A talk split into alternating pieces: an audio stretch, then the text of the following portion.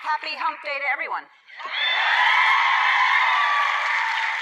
And to my new viewers in China, happy hump day in Chinese.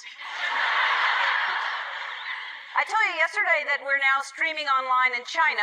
The internet is amazing. Thanks to the internet, I have been able to accomplish so much and then also get so little done at the same time.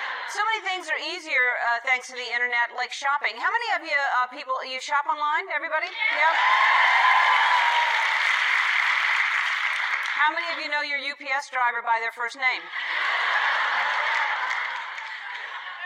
Now, Amazon is trying to make shopping even easier for you. They have announced that soon they will be able to send you items before you even order them. This is true. It's not a joke. This is true. I don't know how exactly they're going to do it, but if Amazon knows what I want before I do, can't my iPhone know that I'm trying to type Porsche and not Portugal? by now? This is how it works. Based on the things that you've bought before, they guess what you want, they load it onto a truck, and they drive around your neighborhood until you eventually break down and buy it. It's all part of their new business model called Lady Trying to Sell You Roses in a Mexican Restaurant.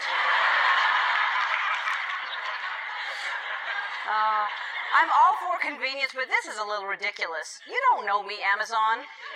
You think you know me. You don't know the first thing about me. I'm a unique, beautiful snowflake, and I am definitely not predictable in any way. There is no way that you would know.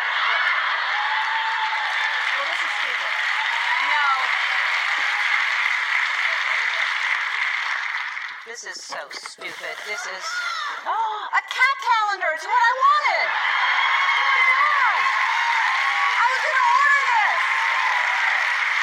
Oh, look how cute it